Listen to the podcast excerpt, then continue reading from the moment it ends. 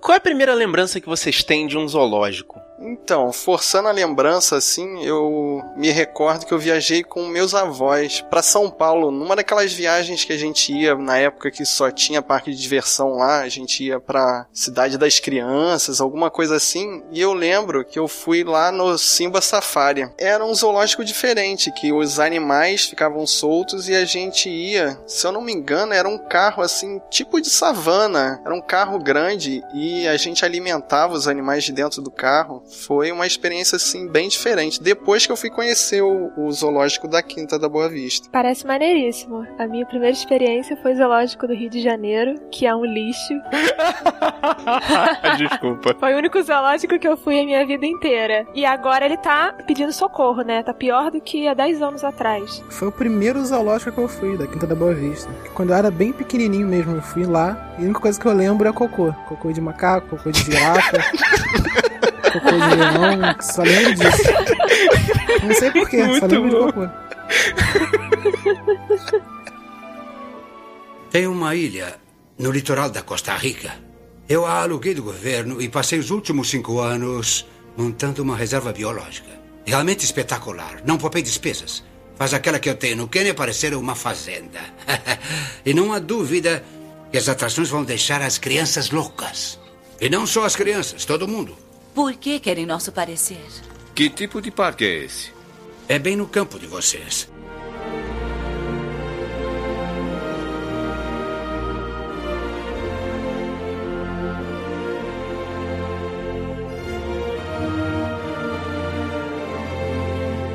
Guerreiros em Guarda! Eu sou Fábio Moreira. Eu sou Rafael Mota. Eu sou Clarice Machado. E eu sou Marcos Moreira. E este é o Sabre na Nós Podcast.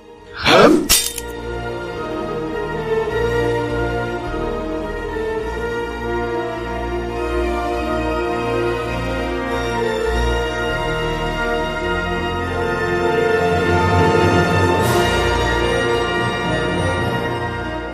gente veio aqui para ir num zoológico muito diferente. Localizado na ilha Nublar, na Costa Rica. É muito interessante isso, né? Os americanos vão fazer coisa no país dos outros, né? É claro, porque nos Estados Unidos ninguém mexe, né, meu amigo? Fuck yeah!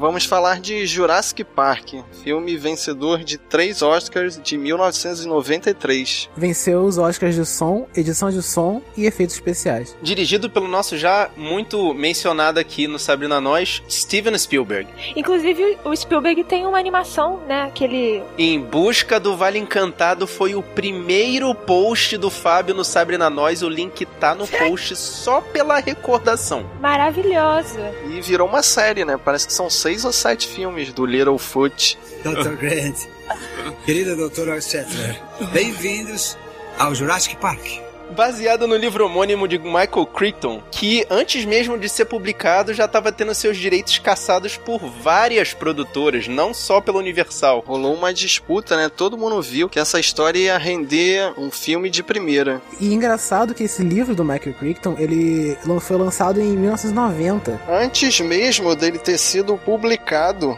ele já tinha os direitos vendidos. Uh! A produção desse filme começou a ser feita em 1989. Para você ter uma noção do quanto esse projeto já ia dar certo, além da Universal com Spielberg, eles foram procurados pela Warner com o Tim Burton, a Sony Pictures com o Richard Donner e a Fox com o Joe Dante. Vale citar a trilha sonora do incrível e maravilhoso John Williams. E sobre essa trilha, eu lembro, esse foi o primeiro CD que eu comprei com a minha mesadinha. Caramba! eu sou um velho e essa, cara, eu acho a melhor trilha do John Williams. É a que você consegue escutar assim no carro e ficar lembrando do filme, você sente no filme. John Williams também criou a trilha do Superman de 78, que também é muito marcante, né? Já fez um podcast sobre ele. Link no post. ET e Star Wars. Uou, yeah! Eu não consigo escolher uma trilha favorita para mim do John Williams, cara. Porque tem a do Star Wars, além do Star Wars, né, que, a, que vocês falaram, tem a do Tubarão também, tem a trilha do Harry Potter. Eu queria citar aqui uma trilha que é meio filme ruim, mas que a gente gosta, uhum. sabe? Guilty Pleasures. English, motherfucker, do you speak it? E, isso. a trilha não é tão marcante, mas eu gosto muito que é Stargate filme de 94 e a trilha também é, é bem legal.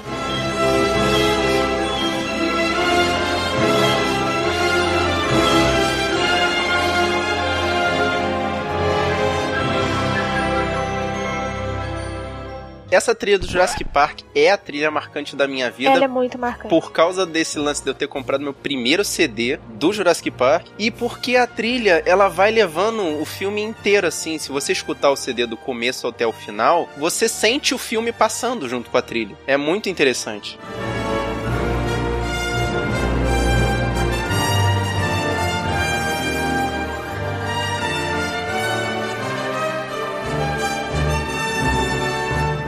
excêntrico bilionário John Raymond cria um parque ao estilo de zoológico e, após juntar uma equipe de cientistas, ele consegue recriar os dinossauros, dar vida aos dinossauros novamente. No evento teste para aprovação da abertura do parque, um ganancioso técnico de TI cria uma forma de desligar os sistemas de segurança do parque e começa a caçada pelos dinos aos humanos. Um filme de terror com roupagem de aventura. No que está pensando?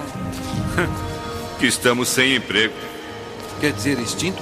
Vocês consideram um filme de terror? Cara, é muito filme de terror, mas é aquele terror do Spielberg. Você fica tranquilo que os personagens maus vão morrer, mas as crianças vão passar ilesas. Eu consideraria um filme de suspense. Não sei definir. Não é um terror. Mas sabe o que, que marca o filme de terror? É que os bichos querem matar as pessoas, cara. Por isso que eu brinquei. O T-Rex não tem motivação nenhuma para correr atrás das pessoas. Ele é um animal de zoológico. Ele é alimentado não, cara, mas é exatamente o contrário que o filme explica, que eles não são animais de zoológico. Exatamente, Fábio. É a questão deles serem seres incontroláveis porque eles não sabem o que eles vão fazer no próximo passo deles, se eles estão com muita fome ou pouca fome, ou simplesmente se eles estão fazendo pela caça. Mas, por exemplo, o Velociraptor, ele tinha acabado de comer uma vaca inteira. Por que, que ele ia estar com fome? Por que, que ele ia caçar novamente? Não, eu acho que ele comeu a vaca foi antes da metade do filme e depois, quando ele vai e ataca o Samuel L. Jackson, já é quase pro final do filme. Sim, e detalhe que só aparece um braço dele no final do filme, né?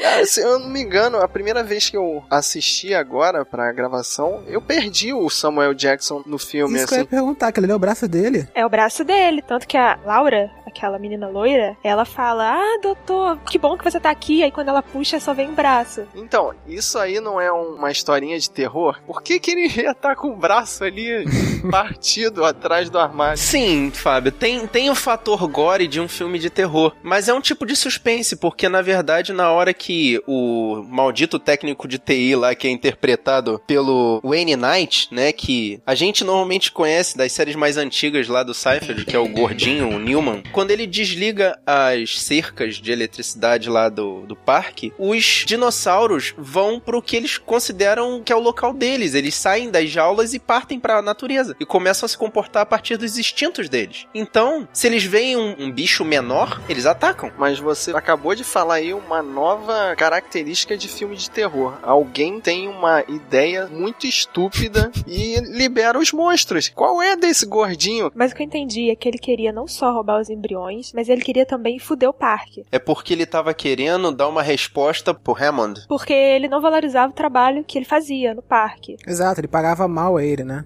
Esse foi o erro do Hammond. Então ele pega os embriões, tenta fugir e abre todas as jaulas do parque. Só que nisso dá merda e ele fica preso lá dentro. Eu acho até que o filme fica bem resumido, fica fechado só em alguns dos seres lá daquele parque, porque no começo mostra vários outros. Tem umas cenas que ficam meio perdidas durante o filme. Não dá para explicar muito bem qual é a função ali daquela cena do Triceratops, em que a doutora Ellie, a Laura Dern, ela vai mexer no cocô do bicho, assim. Aquela cena não tem função nenhuma. Eu acho que a única função é separar ela do grupo. Não, explica, pô. O dinossauro, né, que tá ali deitado, tá doente, e ela fica ali pra poder cuidar dele. Mas ela é uma paleobotânica. Depois ela explica pro Hammond, numa cena que os dois estão sentados à mesa, que ela no início, ela também ficou encantada pelo parque. Tudo aquilo ali distraiu ela, né, de uma forma que ela não percebeu que aquilo ali não podia estar ali. Na verdade, o parque fez exatamente o que Hammond queria, porque ele contratou aqueles dois grandes especialistas na área, exatamente para poder encantar eles e ajudar o Hammond a facilitar a abertura do parque. Mas aquela cena das fezes, o que eu entendi é como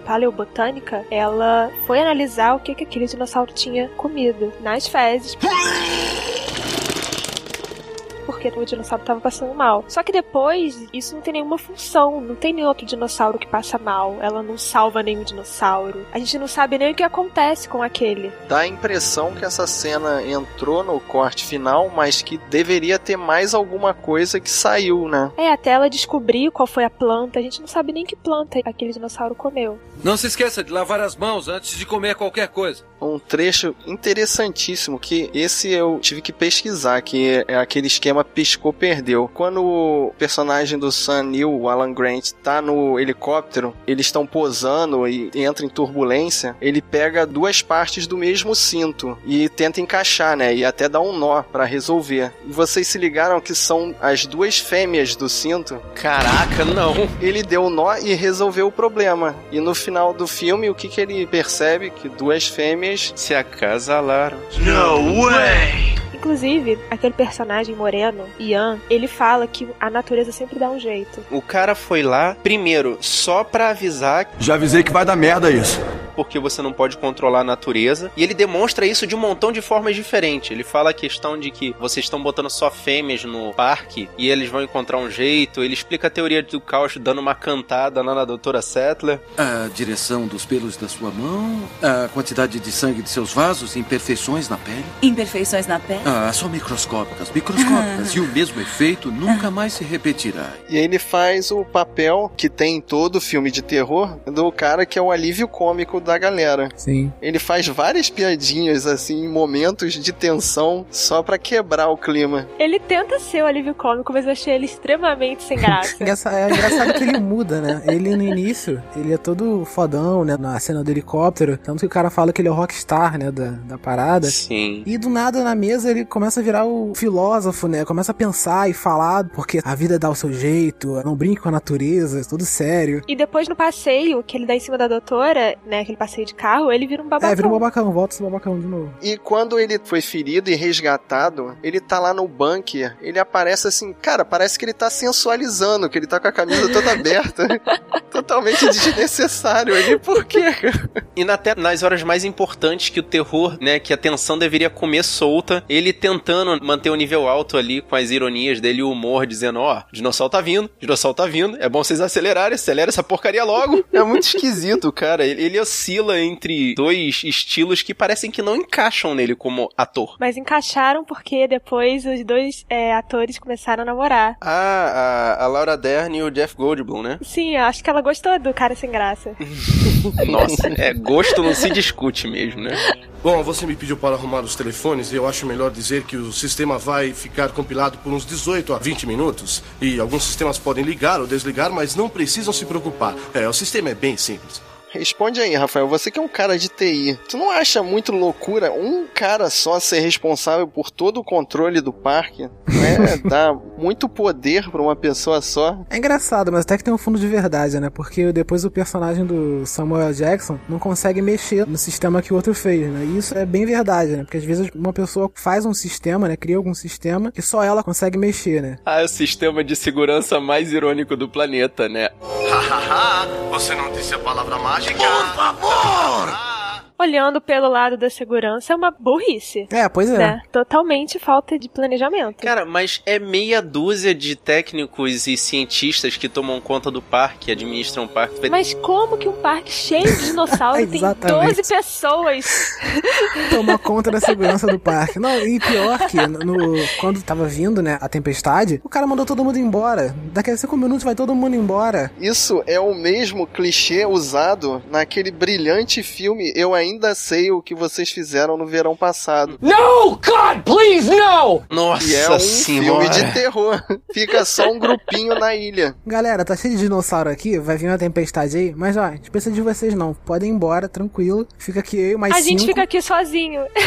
Não, sem contar nos pequenos absurdos que surgem depois que a chuva começa a cair ali, a tempestade começa realmente a dominar a ilha. Por exemplo, quando eles estão passando da primeira vez no passeio na área do Tiranossauro Rex, eles botam lá a cabrinha para poder atrair o dinossauro e teoricamente eles olhavam para frente e viam um descampado gigantesco para frente até onde a vista enxergava e nada de Tiranossauro Rex. Depois que a chuva cai, eles devem ter feito ali algum relevo mal feito porque desabou e aí o carro quando é puxado pelo Tiranossauro Rex cai no barranco junto com o morro inteiro, né? Porque de repente surge um precipício, um vale ali na montanha que não estava lá na primeira vez que eles passaram. Eu achei engraçado, eu pensei, caramba, esse tiranossauro é muito alto. Porque ele, como é que ele chegou ali, entendeu? É. Ele escalou, É. né?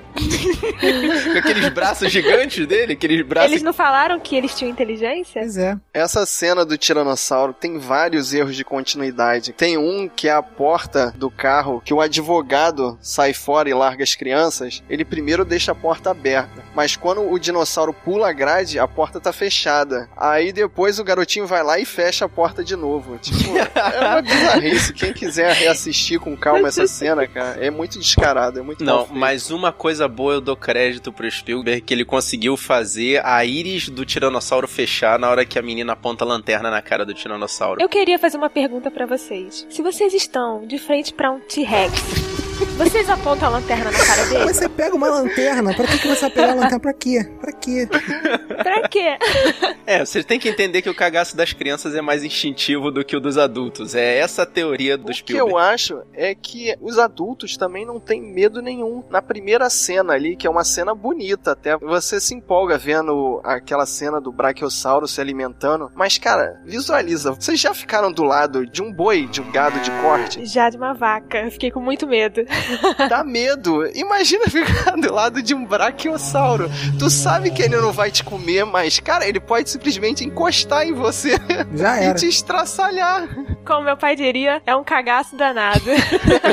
O Dr. Grant, ele é tão audacioso. Em determinado momento, eles estão lá em cima da árvore, um dos Brachiosauros se aproxima e ele literalmente fala: Pense que ela é uma vaca enorme. Cara, naquela cena, aquela cena é muito idiota. O Brachiosauro podia comer ele sem querer. Só arrancar um braço ali sem querer. E quando ele dá o galho pro Brachiosauro puxar, ele tinha que ter caído daquela Sim, árvore. com certeza. O Brachiosauro não ia nem, nem sentir ele puxar aquele galho, cara. Ele fica fazendo corda. Como é que é o nome daquela brincadeira? Que você puxa Cabo a corda de de, um guerra, lado. Cabo de cara. guerra com broncossauro, cara. Pra quê, cara? Você tá em cima de uma árvore, cara. Aquela cena realmente me tirou um pouco do clima do filme, porque foi muito unbelievable. Eu só acreditei no espirro. E a cena ali dá, é, toca o alerta de boneco, né? Poxa, a gente tinha visto o Brachiosauro em CGI na primeira cena. Ali dá pra ver que é um animatrônico. Ah, mas os animatrônicos são bem- muito bem feitos, cara. Agora eu vou defender. Até hoje. Até hoje, entendeu? Acho que essa decisão de usar animatrônico foi essencial pro filme não passar. Até hoje parece muito real. Atualmente refizeram esse filme, né, pra HD, pra essas televisões de hoje em dia. E vou te falar, ainda não venceu o CGI desse filme. Sim, mas tem uma curiosidade que eu peguei aqui. Parece que durante toda a projeção só tem seis minutos de CGI. Aquela cena da cozinha que os Velociraptors estão cercando as crianças, aquilo ali também é boneco, sabia? Inclusive eles pulando na, na mesa. Então, eu olhei com calma aquelas cenas, né? Fica difícil, mas aquela primeira cena que ele levanta e começa a gritar e guinchar, aquilo é um boneco. Eu acho que é uma, é, eu acho que é uma mistura das duas coisas. Mas, e, mas eles souberam bem é, cortar o filme, né? Tem as partes que ficam muito boas, que a câmera vem por baixo do, do Velociraptor, mostrando a criança correndo e o Velociraptor, só os pezinhos do Velociraptor. Sim. Cara, aquilo tá muito bem feito, porque, assim, a gente sabe que não é nem um animatrônica, é como se fosse um fantoche vestido num dublê, mas, cara, tá muito bem feito. Todas essas cenas passam até hoje, né? Tem filmes muito mais recentes. Pô, se tu vê o Homem-Aranha do Sam Raimi, chega a doer o- os efeitos digitais dele. Não é à toa que já foi extinto. Eu vou atropelar você quando eu descer.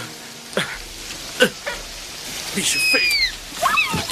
Aí no meio dessa confusão que a gente já falou de tudo, T-Rex, os Brachiosauros, essas coisas todas, tá lá o Dennis correndo pra poder cumprir o que ele foi pago pra fazer, né? Que é pegar os embriões e sair o mais rápido possível da ilha. É, mas gordo só faz gordice, né? Say what? Todo enrolado. Olha o politicamente correto. Aqui a gente não tem essa história não, gordo só faz gordice mesmo.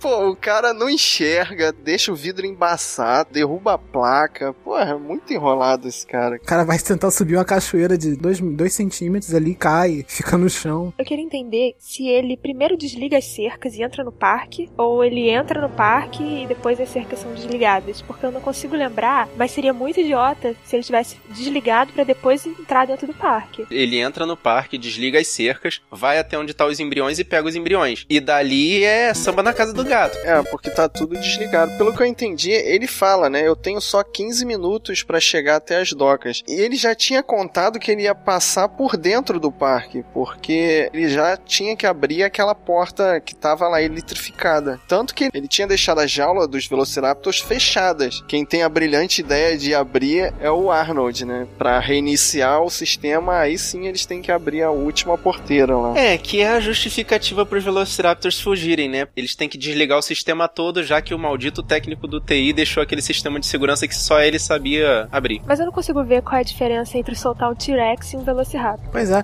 Não, é engraçado como as pessoas esquecem que o parque de dinossauros tem dinossauro dentro. Well, duh! Porque você vai desligar tudo, você vai abrir portas, e você não, não pensa na possibilidade dos dinossauros, entendeu? E saírem, pô. Eu acho que aquele gordinho foi pra morte. É, ele só pensou no dinheiro, né? Ele queria causar um estrago ali para atrasar, né? Isso também não ficou bem claro, né? Ele não tinha nenhum interesse em destruir o parque, ele só queria vender os embriões. Ah, ele queria destruir sim. Ele tava puto porque o velhinho lá não pagava ele. Pagava mal. Não faz sentido, cara, porque ele morre nas mãos do dinossauro que teoricamente era o menos perigoso. Engraçado porque ele zoa, né, o dinossauro antes. Ele fala, ah, por isso que você é lento, você é lerdo, por isso que você... Por isso que vocês foram extintos. Durante a, aquela viagem dos carros, eles passam por esse setor desse dinossauro. E a narração do carro fala como o gordinho ia morrer. Vocês perceberam isso? Ele fala... Um dos carnívoros primitivos, sabemos agora que os dilofossauros são venenosos, cuspindo veneno em sua presa causando cegueira e eventualmente paralisia, permitindo que o carnívoro a coma à vontade. Mas isso é só invencionice do roteiro. Sim, mas o que eu quero dizer é que é bem didático. Que é, é a mesma forma que o caçador morre pelo Velociraptor. Sim, que é explicado pelo Dr. Grant lá no começo para aquela criança, né? Uhum. Essa volta de roteiro é usada duas vezes. É, rima narrativa. Caraca. Falou bonito, hein? Só os dois captores, certo? Tem certeza que o terceiro está preso? Sim. A menos que tenha aprendido a abrir portas. O legal, depois que os Velociraptors são soltos, mostra que eles desenvolvem um mínimo de inteligência, né? Porque eles começam a abrir maçaneta, mínimo, empurrar a porta.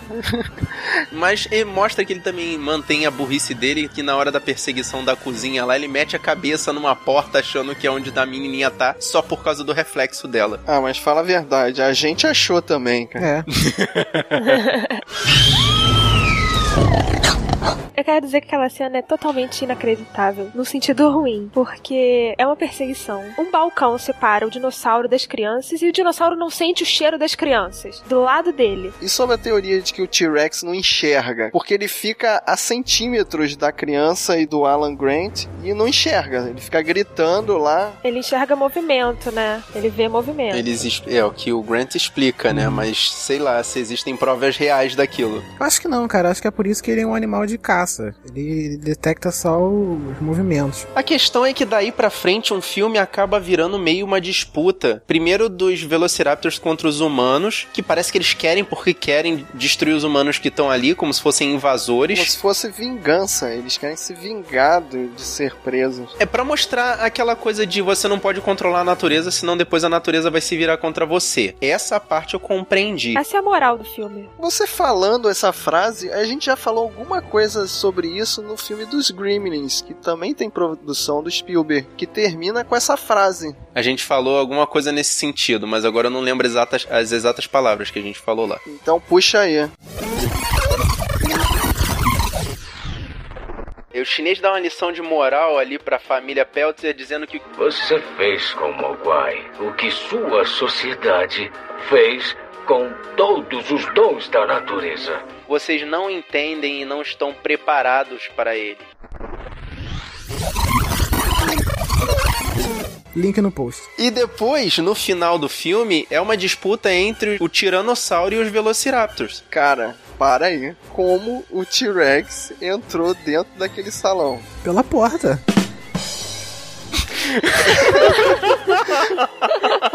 Não, pior que realmente eu parei pra pensar como que ele entrou ali. Não, realmente aquela porta não tem como passar um T-Rex. Bom, a questão é que ele conseguiu entrar e não destruiu nada pra poder fazer isso até o momento em que a luta começa. Ele não destrói nada porque depois aparece a cena do prédio de fora. Então o prédio inteirinho ali intacto. Ele realmente entrou por alguma porta. É, sei lá.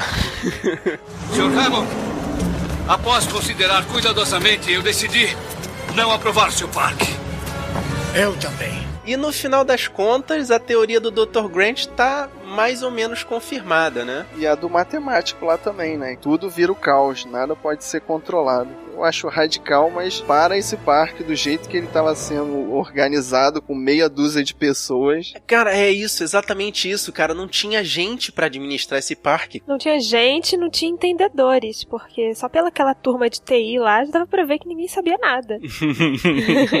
Depois tiveram pesquisas, inclusive, dizendo que o Velociraptor, né, através de lá de impressões fósseis, tinha uma camadinha de penugem por cima da pele. Então, essa teoria do Dr. Grant está confirmada. Ele fala que os dinossauros evoluíram para os pássaros e existem muitas provas, inclusive aquela questão dos ossos ocos, da, do formato do quadril, todas essas coisas que confirmam realmente que os pássaros são os seres mais semelhantes aos dinossauros. Mas fala sério, não ia ter a mesma graça ver um Velociraptor com penas ali. Um... Uma galinha gigante, né?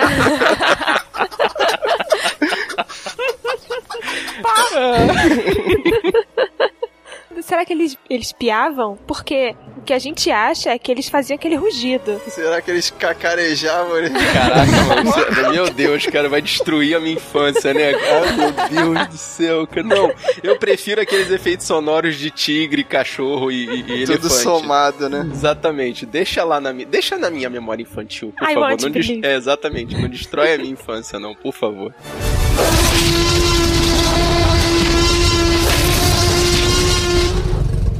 E vocês, guerreiros, o que, que vocês acharam desse filme? Vocês já viram? Conta aqui pra gente. Vocês não viram? Por favor, vocês precisam ir ver. Depois vocês voltam aqui e deixam uma mensagem pra gente no nosso post. É só procurar o site sabrinanois.com.br ou mandar uma mensagem pra nossa caixa de entrada no sabrinanois.gmail.com. E querendo falar com a gente nas redes sociais, é só procurar a gente lá no Facebook, no facebook.com.br sabrinanois, no Twitter, no twitter.com.br sabrinanois, ou em outras redes sociais, é só procurar por Sabrinanois tudo junto. E para vocês receberem essa missão no seu computador ou no MP3 ou ainda no seu celular, é só você ir lá no nosso feed, que tá no nosso post, ou procurar a gente lá na iTunes Store. E você gostou do nosso podcast? Compartilha. Compartilha. Mostra pros seus amigos. Compartilhe com todos os 65 milhões de anos que você tem de amigos aí. E siga a gente no Twitter. E no Facebook também. Espalhe a palavra dos guerreiros da nós.